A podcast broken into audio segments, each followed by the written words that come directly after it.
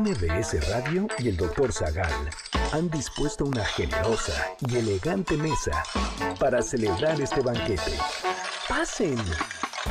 Y sean bienvenidos a degustar los manjares de este menú, especialmente seleccionado para los paladares más exigentes. Esperamos que esta experiencia cultural les deje buen sabor de boca, aquí en MBS 102.5. ¿De dónde proviene la cebolla? ¿Quién prepara la mejor sopa de cebolla? ¿Cuándo recibió Washington, D.C. ese nombre? ¿A qué estilo artístico pertenecen sus grandes edificios? ¿Quién fue Franz Beckenbauer y cuántas copas ganó? ¿De qué trata Madame Bovary? Hoy hablaremos de Nanas de la Cebolla, erotismo literario, la quema de Washington, egipcios y cebolla, Copas del Mundo, la Casa Blanca, escándalos en la cancha. Y más en los entremeses del banquete del Dr. Zagal.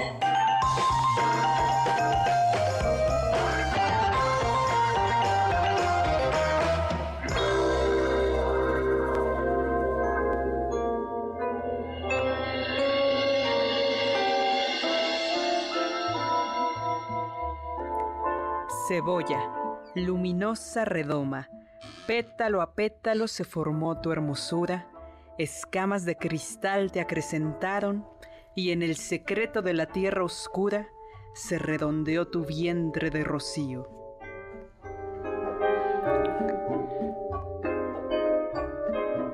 Hola, amigos y amigas, ¿qué tal? ¿Cómo están? Yo soy Héctor Zagal y estoy feliz, encantado de estar con ustedes en estos entremeses del Doctor Zagal, transmitiendo desde MBS 102.5 aquí en la colonia Anzures, en la Ciudad de México, Tenochtitlan, para todo el mundo mundial y para todo el sistema planetario solar en este año de gracia 2024, acompañada de esa voz luminosa que es la de Carla Hilar. Gracias, doctor, muchas gracias. Y acompañados también, quien ya resucitó porque se nos estaba muriendo por el resfriado, el famoso conocido en los campos de Venus, no en los campos de Marte, Oscar Sakaguchi, soldado caído del amor. Hola, Oscar. Hola, doctor, ¿cómo está? Qué milagro. Oye, ¿no? ¿Qué milagro tú? No, pues yo no lo veo desde, ¿desde cuándo? Desde el 16 de diciembre. Sí, no pues venía. tampoco. No venía físicamente, pero siempre estuve con ustedes. Sí. Y tú vine este sábado y tú no veniste. Es que me enfermé. Bueno, sí. esta gente joven, ¿no? Yo me operaron, pero tú te nos...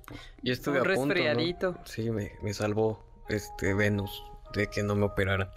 Pero sí todavía traigo. O sea, el amor te salvó de que no te. La diosa del amor te salvó de que no te enfermaras gravemente. No, pero si decía Zeus, me iban a decir, ¿y qué te cobró? Pero. Tú solito. Sí. Te, pero te, bueno, pues muy bien. Vayamos, hoy vamos a hablar, tenemos cuatro temazos. Bueno, eh, a mí me parecen muy buenos. La cebolla Vamos a hablar también de, vamos a visitar Washington, D.C., la ciudad de Washington. Luego hablaremos del Kaiser del fútbol, que acaba de fallecer.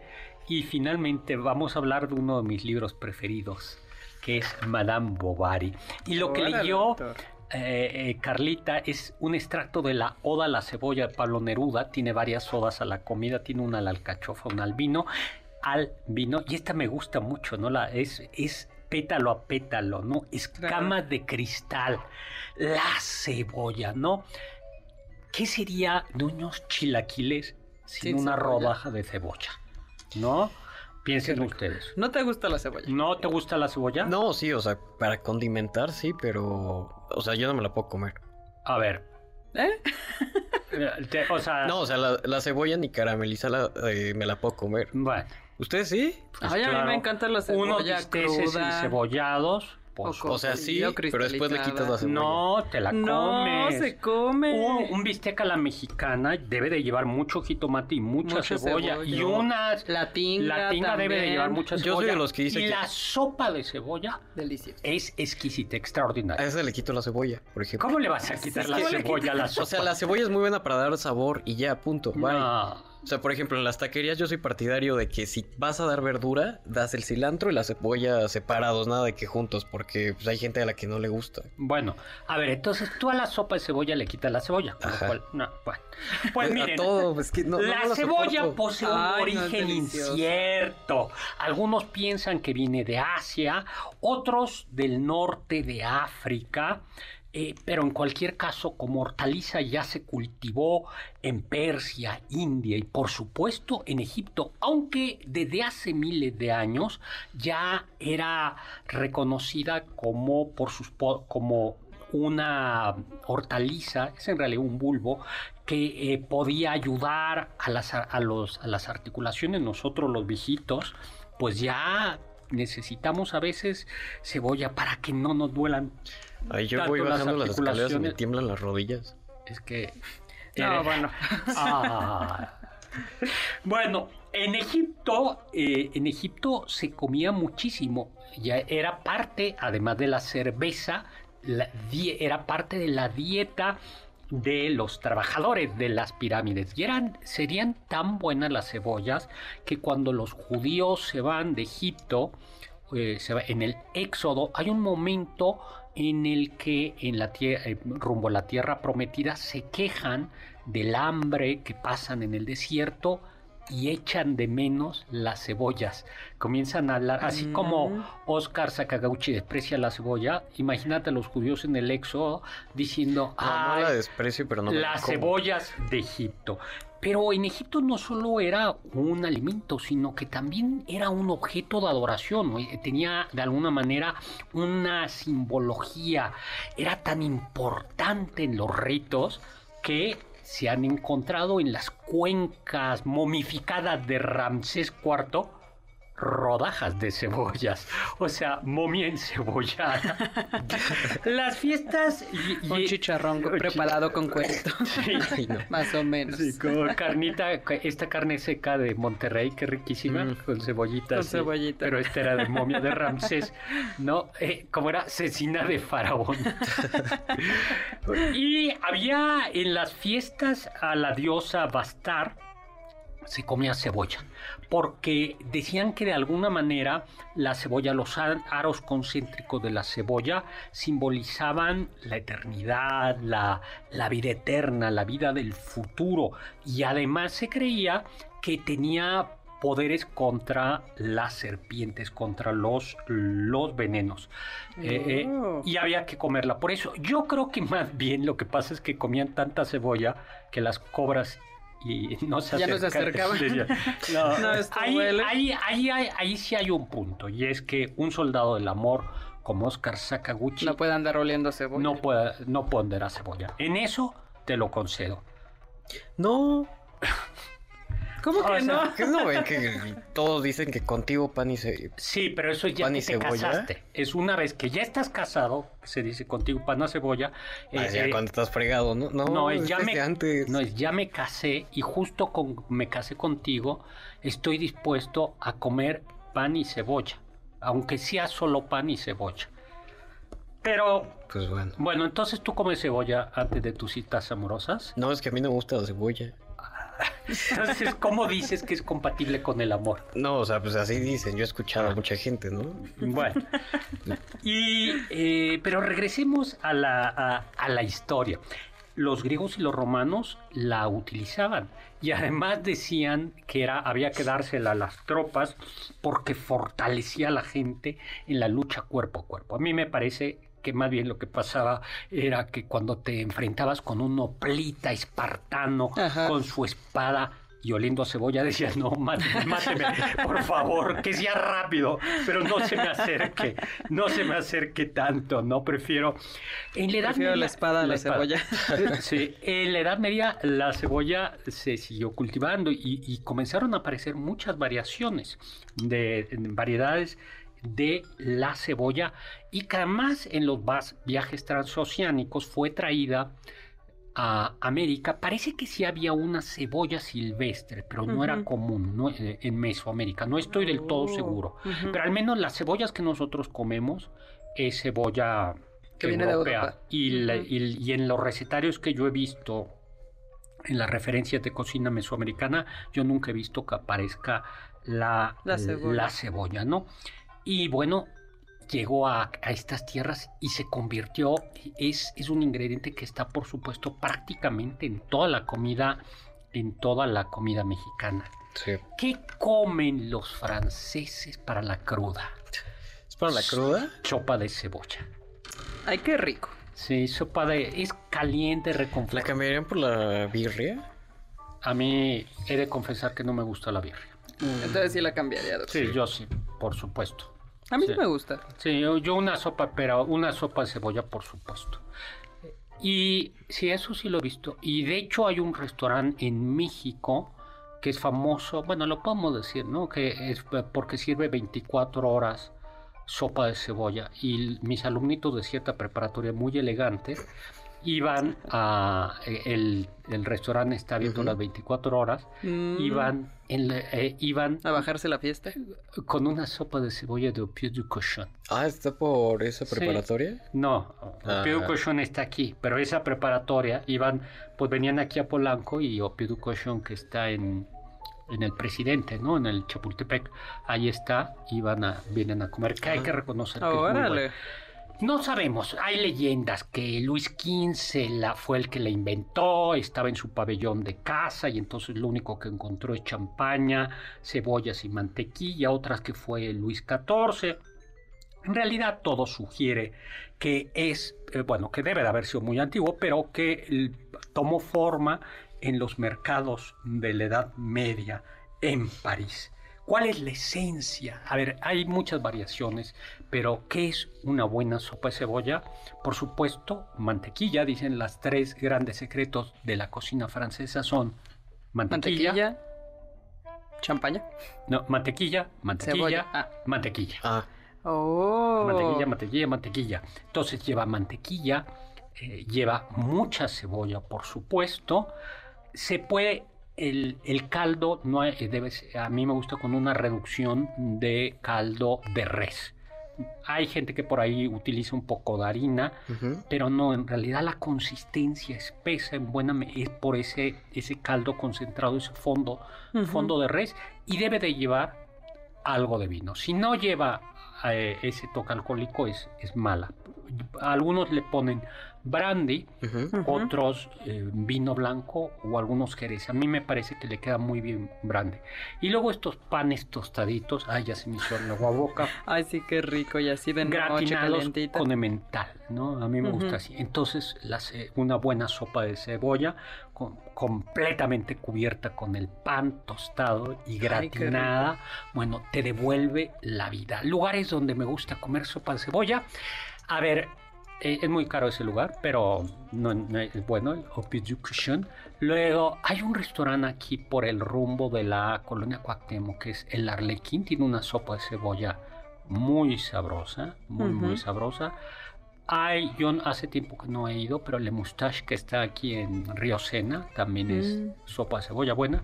Y una sopa de cebolla sencilla pero muy sabrosa es la de Cluny qué rica, una sopa de cebolla. Pero no todo es alegría con la cebolla. También hay tristezas. Hay la siempre, siempre cuando uno la parte hay tristeza, doctor. Pero eso, son lágrimas, ¿no? La verdad tristeza es cuando partes el amor. Como no puede como Oscar Sakaguchi.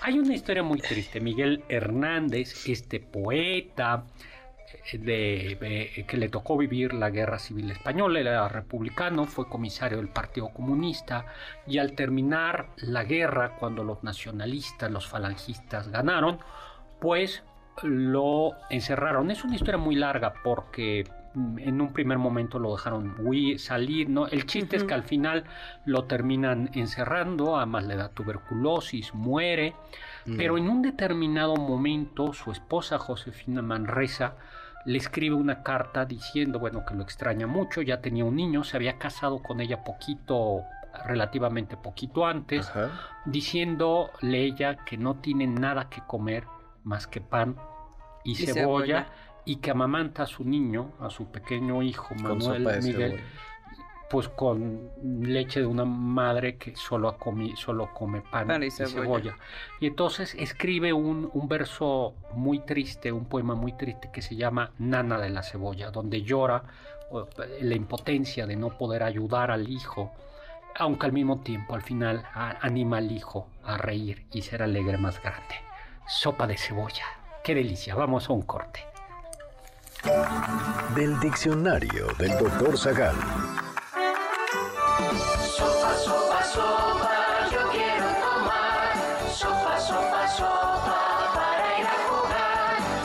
La palabra sopa viene del germano sopa, que significa pan mojado en líquido. Del germano se vincularía al latín y pasaría como sucus, cuyos significados podrían ser jugo, caldo, zumo, líquido o sudado.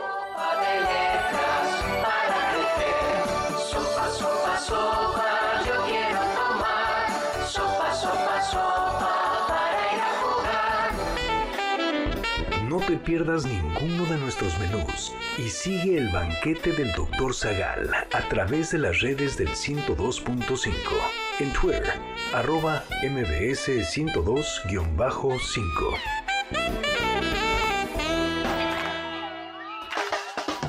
¿Faltaste alguno de nuestros banquetes? ¿Quieres volver a degustar algún platillo? Escucha el podcast en mbsnoticias.com.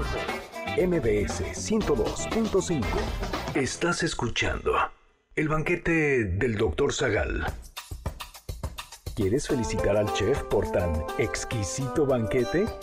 Llámale al 55 51 66 1025 en MBS 102.5.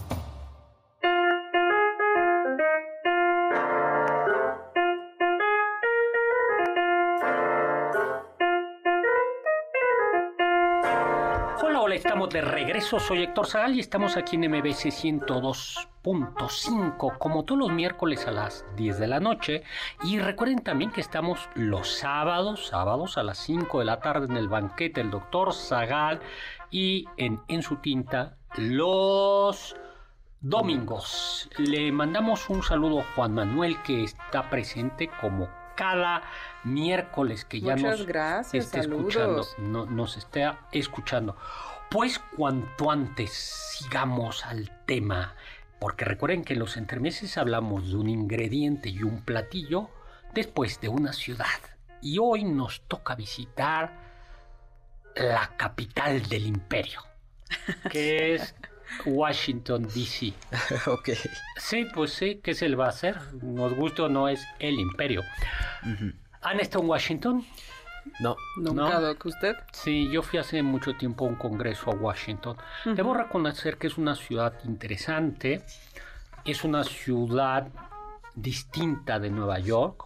En Nueva York notas como el, el, notas el dinero, notas que es un centro financiero y en Washington inmediatamente adviertes que es un centro político. político. Es una ciudad con muchos museos, con edificios magníficos, también con zonas de pobreza duras, intensas.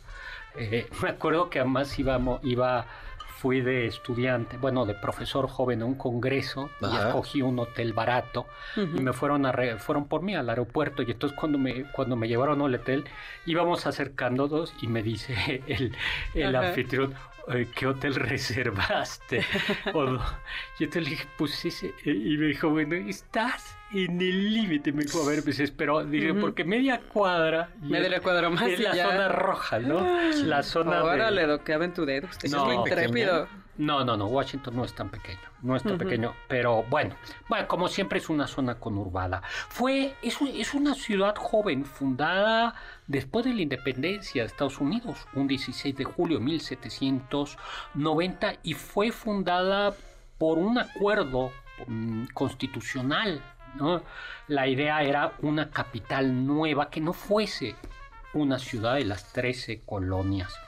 Eh, de hecho, su localización en muy buena medida, aunque fue elegida por Washington, fue un resultado de la negociación entre Hamilton, quien quería quien defendía los intereses de los estados del norte y Jefferson que optaba o que prefería que fuese una ciudad más en la zona de los estados esclavistas y agrícolas del sur.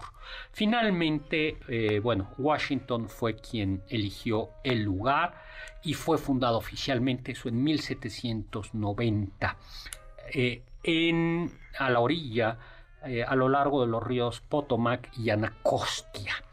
Algo Maryland y Virginia cedieron su territorio, un parte de territorio para formar el Distrito de Columbia. Y entonces aquí hay algo que hay que entender, eh, que es, a ver, en una federación, y tiene su sentido, y esto explicará por qué durante mucho tiempo en Washington, como sucedió en México, no se podía elegir al alcalde.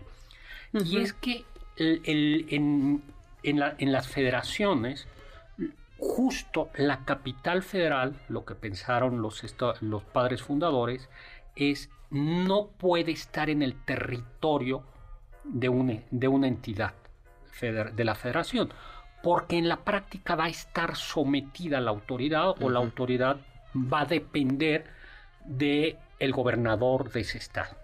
Es decir, el gobernador de esa entidad puede boicotear, hacerle, puede cortarle la luz y el agua, por decirlo así, al, gobierno federal. Entonces, el Ejecutivo o el gobierno federal tiene que tener una sede, tiene que, no debe ser, digamos, debe depender directamente del Ejecutivo. Esa es la idea. Y ese es el sentido por el que México fue mucho tiempo distrito federal y por lo que el presidente de la República era quien nombraba al jefe del distrito federal. No es, o sea, no es un razonamiento eh, baladí. Es, al contrario, es, eh, es, una idea que estaba muy en. que, que, procede del, federalismo de Estados Unidos. Hoy por hoy ya se ya en Washington gobierna eh, un alcalde elegido. Y algo que también sucede es que la gente que vive en Washington DC, en el Distrito de Columbia, por eso mismo no tiene una representación directa en el, o tienen Em, representantes en el Congreso. Tienen pero, un delegado sin derecho a voto. Exactamente. En la Cámara de Representantes y creo que un senador. También sombra.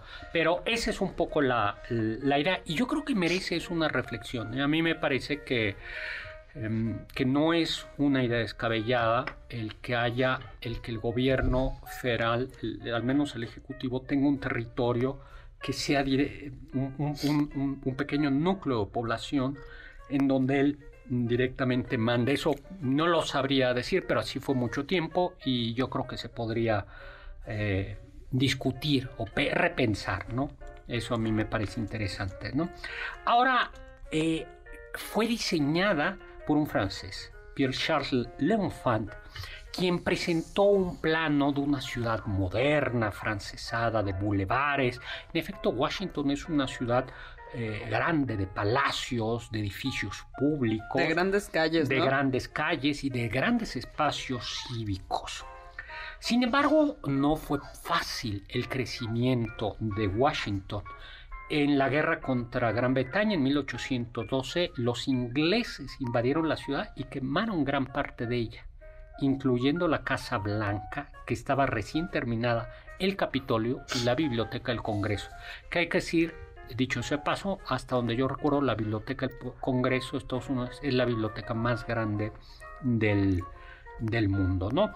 Eh, la devastación retrasó su crecimiento porque al fin y al cabo era una ciudad relativamente artificial y una ciudad relativamente política. Una ciudad de políticos. Es hasta después de la guerra civil o alrededor de la guerra civil cuando va creciendo.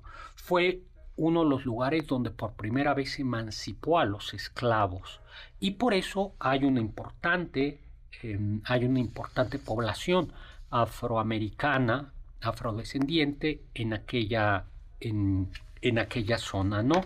En, aquella zona fue eh, Washington fue un núcleo siempre de abolicionistas. Por cierto, el, el neoclásico cuando ustedes imaginan el Capitolio, eh, eh, se llama estilo neoclásico porque intenta rememorar, recordar el estilo clásico de los griegos y de los latinos, rememorar vagamente, pero el de, el de Washington se conoce, el de Estados Unidos se conoce como neoclásico federalista.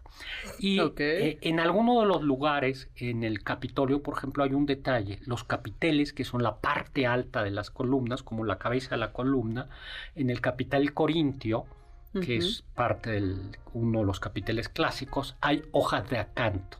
Y una de las variaciones, que es, eh, es unas hoja- eh, una de las variaciones que hay es que en, los, en algunos capiteles del Capitolio eh, hay no hojas de acanto, sino hojas de maíz y mazorcas. ¡Oh! Qué Y ya, todo, interesante. sí, y ya todo esto, el Capitolio se llama Capitolio justo por eh, remem- remembranza del monte capitolino de donde está del, del Capitolio de Roma. Capitolio viene de caput, capitis, que quiere decir que Oscar Sakaguchi, Capitán. no, Cabeza. Cabeza, cabeza, cabeza, cabeza. de, Cabeza, de ahí viene decapitar y por eso letras en inglés capitales, Sí, que- ¿no? cabeza. o la capital de un país. Es eh, una ciudad interesante. La Casa Blanca, que fue conocida, fue diseñada por un irlandés, un país de James migra- Hovan. un país de migrantes, ¿no? Totalmente. de, de migrantes, de, de migrantes, aunque la idea también fue de Washington, de, de Washington, y que fue, eh, se encuentra en Avenida Pensilvania número 1600. Por si usted le quieren escribir al presidente de Estados Unidos, pues yo ya creo saben dónde mandarle dónde la llegar, carta. ¿no? Sí, do- por, eh, domicilio conocido, ¿no? Luego, pero en realidad el edificio fue inaugurado por John Adams hasta 1800. Se le conoció como Palacio Presidencial, Mansión Ejecutiva, aunque en la práctica se le conocía como la Casa Blanca, y es Theodore Roosevelt quien en 1902 dice, dice que ya se eh, nombra oficialmente como la Casa Blanca. ¿La Casa Rosada dónde está? En Barbieland. En Argentina. En, Ar- en Argentina. Ay, Oscar Sakaguchi. En Argentina, en la casa presidencial. Barbie. Barbie. Bueno, hacemos como decimos las opiniones expresadas por los conductores. Son responsabilidad de cada individuo. De cada individuo. Perdón, acabo de ver Barbie ahorita con lo de los globos de oro. Bueno, no tenemos que ir a un corte y vamos a visitar ahora a un personaje que nos hablará desde el más allá. Los sabios dicen.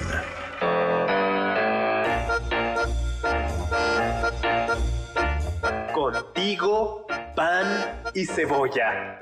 Refrán popular de los enamorados.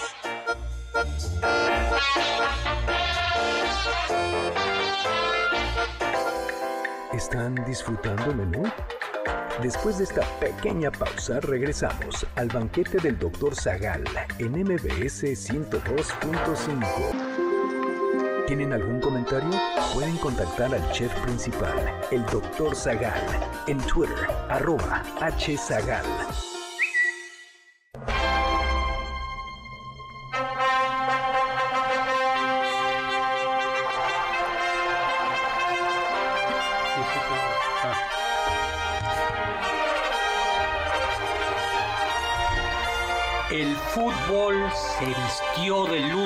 Hace unos días.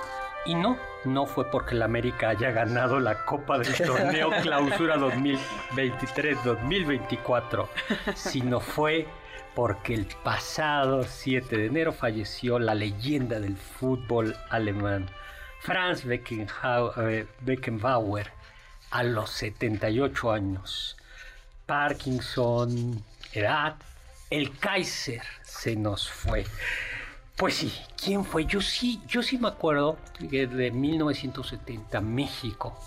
Yo tendría entonces que como 79 años, ¿no? Y veía como mis sobrinos nietos de aquel entonces se emocionaban. Como que de aquel entonces. Entonces, pues sí, porque son varias generaciones de Mm. so- varios sobrinos Pero el toque nietos es eterno. sí, estaba medio eh, raro. se emocionaban viendo ese partido del siglo Alemania-Italia, aunque al final Eh, Italia sí, Ganó. ganó, Sí. pero también Italia fue derrotada por Brasil en el 70 con el gran Pelé. Ese fue, no, es que fue el, el mundial. Sí, yo sí me acuerdo, ¿no? Y además, eh, sí, además me acuerdo de, de lleno el paso de la reforma eh, por, por Pelé. Sí, México. Vaya en el ángel, ¿no? Sí, por supuesto. Oiga, doctor, pero eh, ya se nos iba a pasar. Tenemos varios pases dobles para regalar. Muy bien. Tenemos tres pases dobles para Nicho Hinojosa para el 20 de enero a las 21 horas en el Salón La Maraca. Tres pases dobles para Más allá de Tutankamón, experiencia inmersiva de National Geographic Oye, en el Monumento a la Madre. Ajá. Ah, bueno.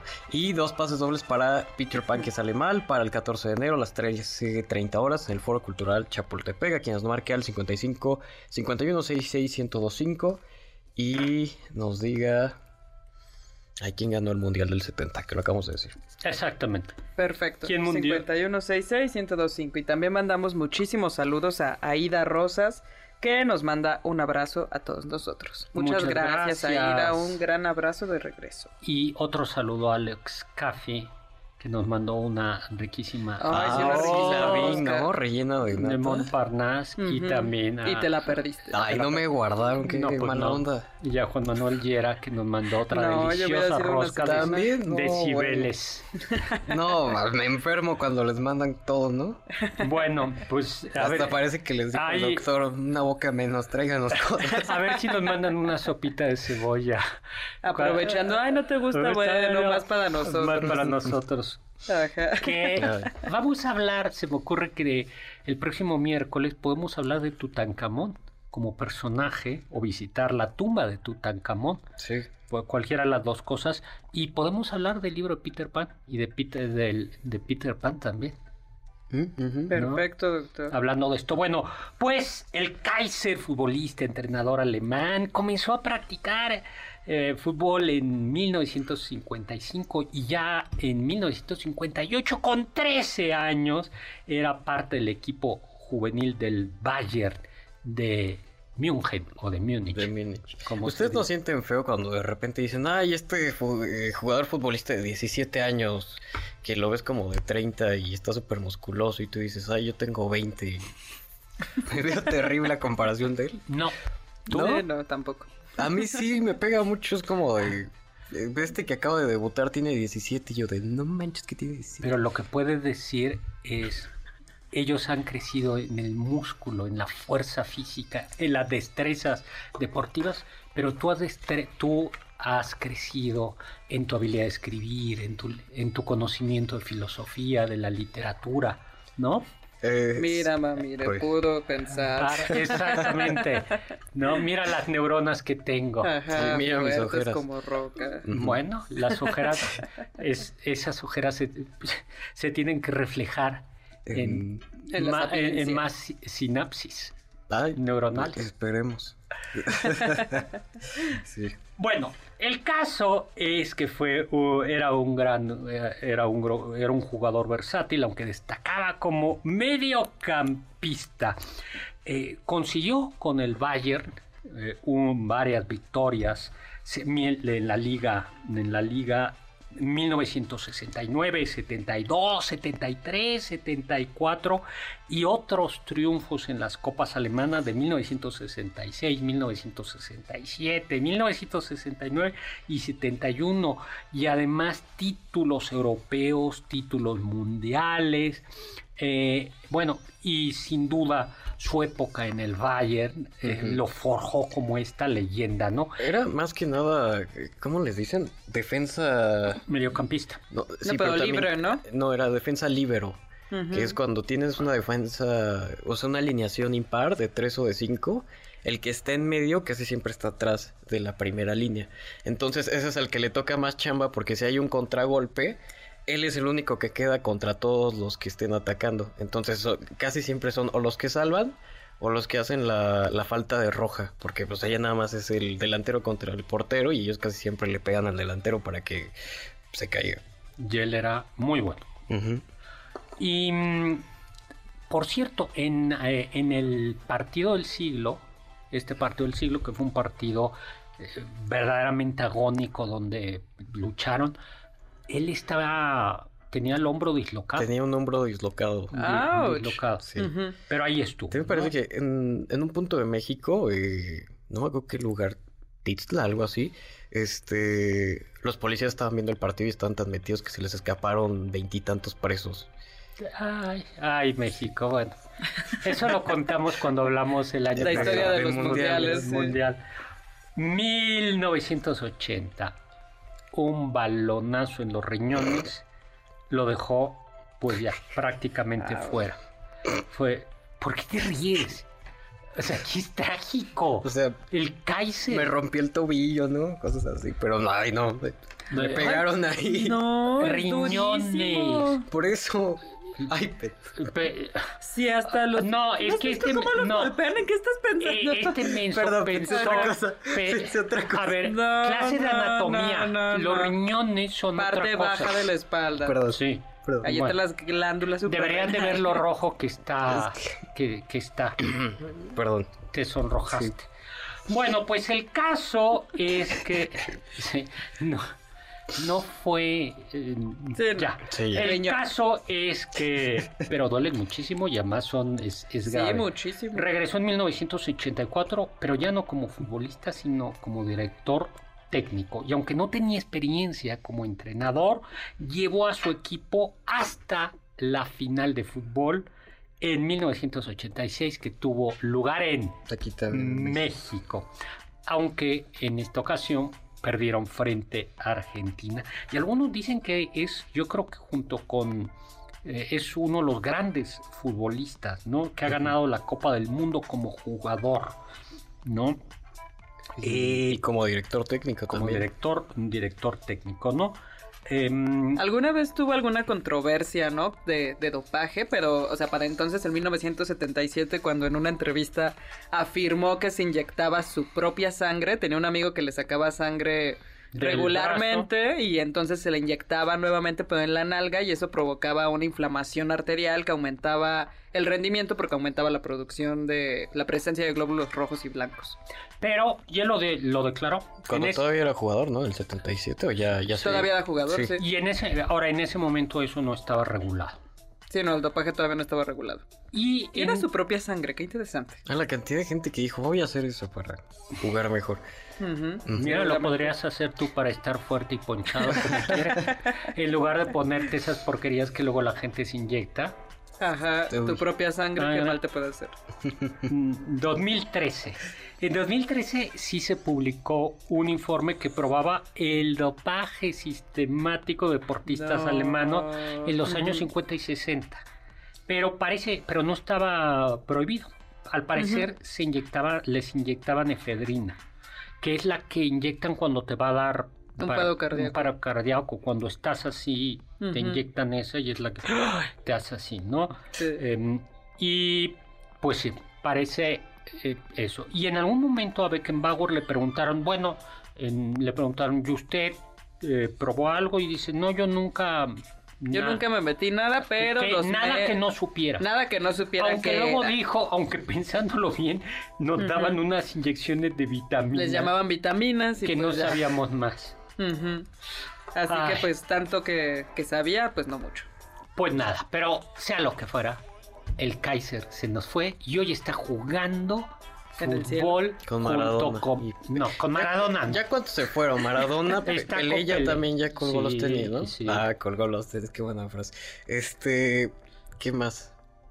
A ver, Maradona, Pelé, Hugo, Sa- no, Hugo Sánchez. Hugo Sánchez, ¿no? Ya vas a empezar a matar gente ahorita. Mejor nos vamos a un corte antes de que mandemos al más allá a algunos futbolistas. Regresamos.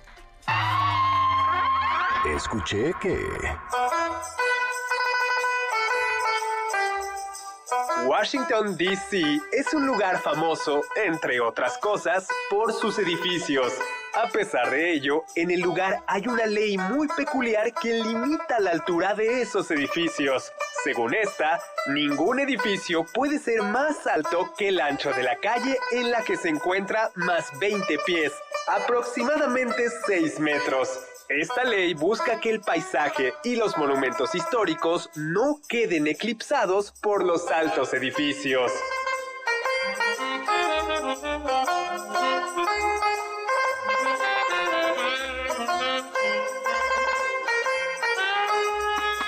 Ponte en contacto con nosotros en nuestra página de Facebook, Doctor Zagal. Ya volvemos a este banquete después de un ligero entremés comercial. ¿Listos para el siguiente platillo? Quédate con nosotros. Aún hay mucho por picar y la promesa sabrosa, el postre. Hay quien dice que...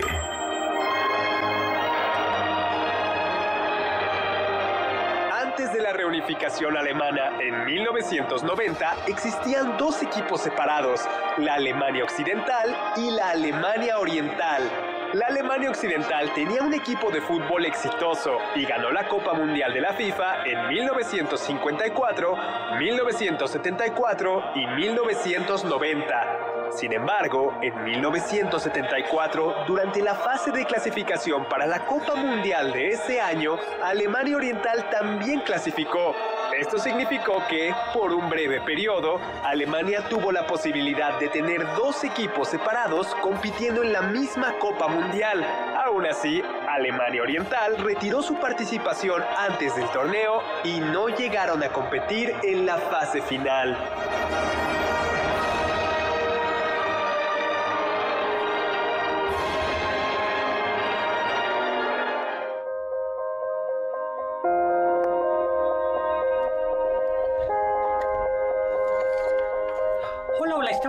Regreso. Soy Héctor Zagal y estamos en los entremeses del Doctor Zagal en MBC 105. Recuerden, estamos todos los miércoles a las 10 de la noche y en nuestro tradicional banquete de todos los sábados a las 5 de la tarde. Nos pueden escuchar en muchas plataformas, en la de MBS, en Evox, en En Spotify también, que nos acaba de llegar un reporte que subimos ya a, a Facebook, por ejemplo, donde nos decían que eh, fuimos el programa número uno, más o menos de 800 oyentes, entre otros 7000, 8000 que nos tienen entre su top 5 y su top 10. Entonces, muchas gracias a todos los que nos escuchan en Spotify. gracias.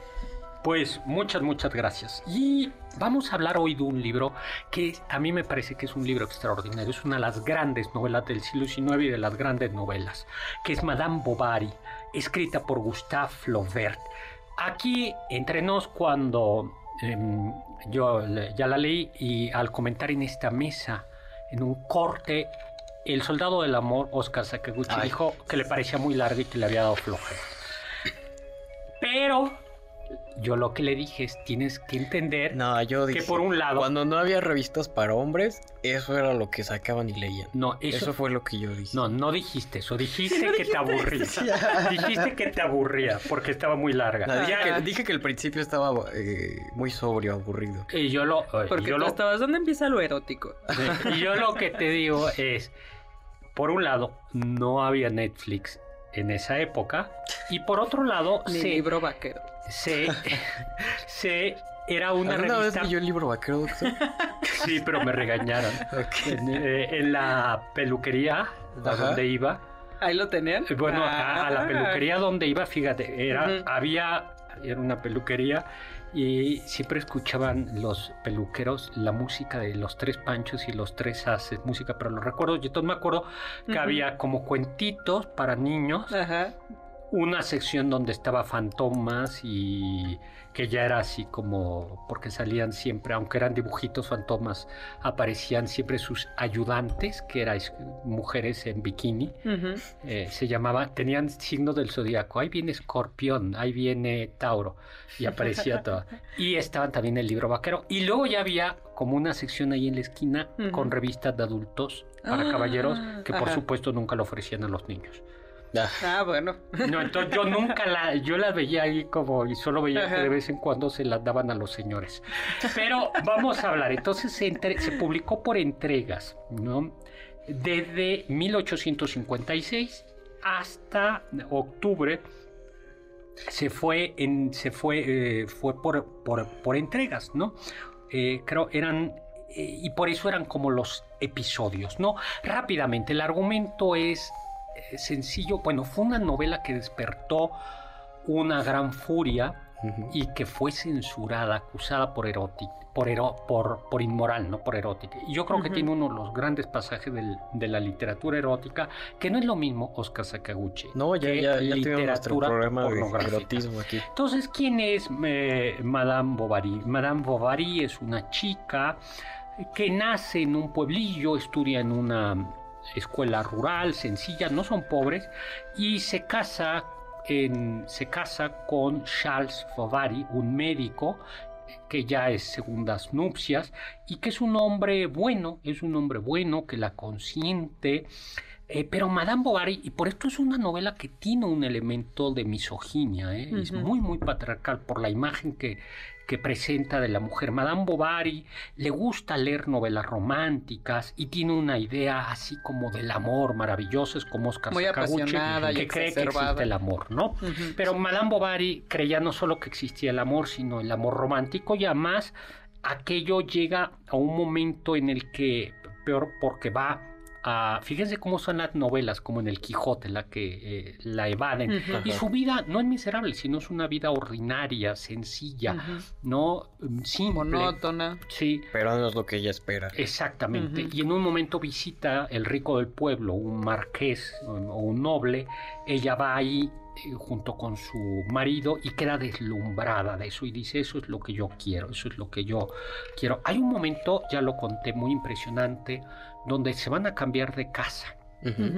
Y eh, ella que lo que su- a una casa mejor. Y entonces al hacer limpia y preparar todo para salir de casa encuentra en un ropero el ramo de novia con el que se casó De azar y entonces lo mira y con desprecio lo avienta a la lumbre.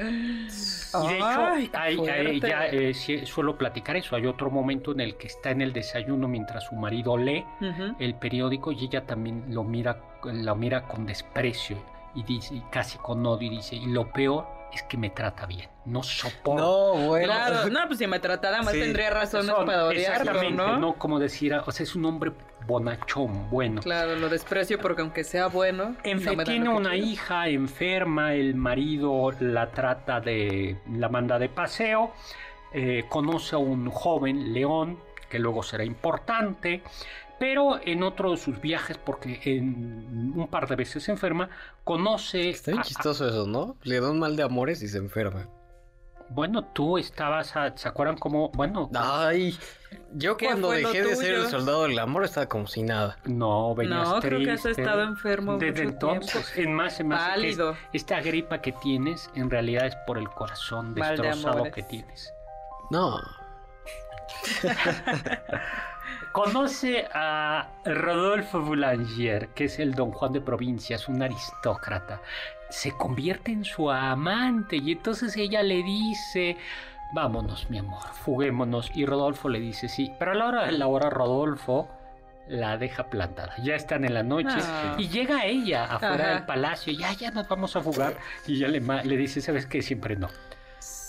Y por supuesto vuelve a enfermar. Ay, vuelve no. a enfermar. bueno. Y entonces Pero por fin encuentra al bueno, ¿no? Sí, va Porque sí le va a cumplir la a fantasía. la ciudad de Rouen, donde su marido la lleva a la ópera, y ahí se reencuentra con aquel abogado joven Louis León de Dupois, y le pone Madame Bovary, le pone, bueno, en el Inter se dedica a gastar, le pone un, le pone un departamento, y también le pone, pero este, eh, pues Le ponen en el departamento que le ponen. entonces, el caso es que el marido, para consolarle, le dice, puede, le dice al, al vendedor de telas y de ropa, le dice, carte blanche. ¿Sabes qué quiere decir carte blanche? Que carta blanca, puede firmar lo que quiera. Ajá. No había tarjetas de crédito, Ajá, pero eran pero pagarés. cheques, y ¿no? entonces ella pide y pide y pide ropa y ropa y ropa. mm, Y el otro marido, y el marido no se da cuenta. Mientras tanto, eh, Lindy Puy siga ahí. Y hay una escena que es eh, una escena en donde, mm, antes de que tuvieran la, el nidito de amor, eh, eh, se meten a un no había taxis, pero era un coche de alquiler. Y Así es. entonces, al no haber hoteles de paso, al menos ella no podía ir a un hotel de paso, sube, eh, suben, bajan las cortinitas del coche de alquiler y, y le pregunta el chofer, ¿a dónde vas? A donde sea. Y entonces, eh, cada vez que se detiene el coche, porque ya más hay un movimiento interno en el coche, Ajá, ellos, Se tambaleaba mucho. sí, ellos dicen, toque, Siga, toque, siga. A ver, esa escena es muy importante. El coche partió de nuevo y dejándose llevar por la bajada desde el cruce de Lafayette, entró a galope tendido en la estación del ferrocarril. ¡No! ¡Siga recto! exclamó la misma voz. Siguió caminando a lo largo del río por el camino de sirga pavimentado de guijarros y durante mucho tiempo por el lado de Oisel, más allá de la isla, de las islas. Pero de pronto echó a correr y atravesó sin parar Quatremar, Sotteville, la Grande Chaussée, la Rue del Breuf e hizo su tercera parada ante el jardín de Plant. ¡Siga caminando! exclamó la voz con más furia. El chofer no comprendía qué furia de locomoción impulsaba a aquellos individuos a no querer pararse. A veces lo intentaba inmediatamente, a veces lo intentaba e inmediatamente oía detrás de él exclamaciones de cólera. Ese párrafo fue censurado y se prohibió su No, publicación. ¿cómo crees? Sí, porque Ay, iba, pues qué Por ese párrafo vale la pena leer toda la novela. iba contra las buenas costumbres. Oscar, detente. Pues es que es muy magistral la forma en la que lo, lo relaciona la Pues, furia. En efecto, es, es, el, es un- por Pero eso. imagínate, ay no, qué padre, qué, Qué buen como dice el o sea, no hay motel. Ajá. Ah, pues pídele al taxista y siga, siga. Pe- a- pídele- Más rápido. Dile al, Más U- rápido, al Uber. siga recto. al Uber, pa- pa- baje las cortinitas. Le Bueno, paso mi tag, solo siga. La historia termina mal porque lo abandona, su segundo amante la abandona, ella se sumerge en la Ah. tristeza y se da cuenta que está endeudada y eh, él la quiebra su marido. Se suicida Mm. y deja a la niña sola. Hemos llegado al final. Pues muchísimas gracias a Carla Aguilar y Oscar Sakaguchi. En cápsulas, gracias a Carmen Cruz Larios y a Héctor Tapia. En controles al ingeniero Héctor Zavala. Muchísimas, muchísimas gracias, Inge. Y en producción a Juan Carlos Castillo, Carla Aguilar y Oscar Sakaguchi. Y gracias a ustedes y a Kant que nos dijo Sapere Aude. Atrévete a saber. Confiamos que este banquete ha sido un deleite gourmet y cultural. Gracias por escucharnos y los esperamos el próximo sábado con una deliciosa receta que seguro será de su agrado. MBS 52.5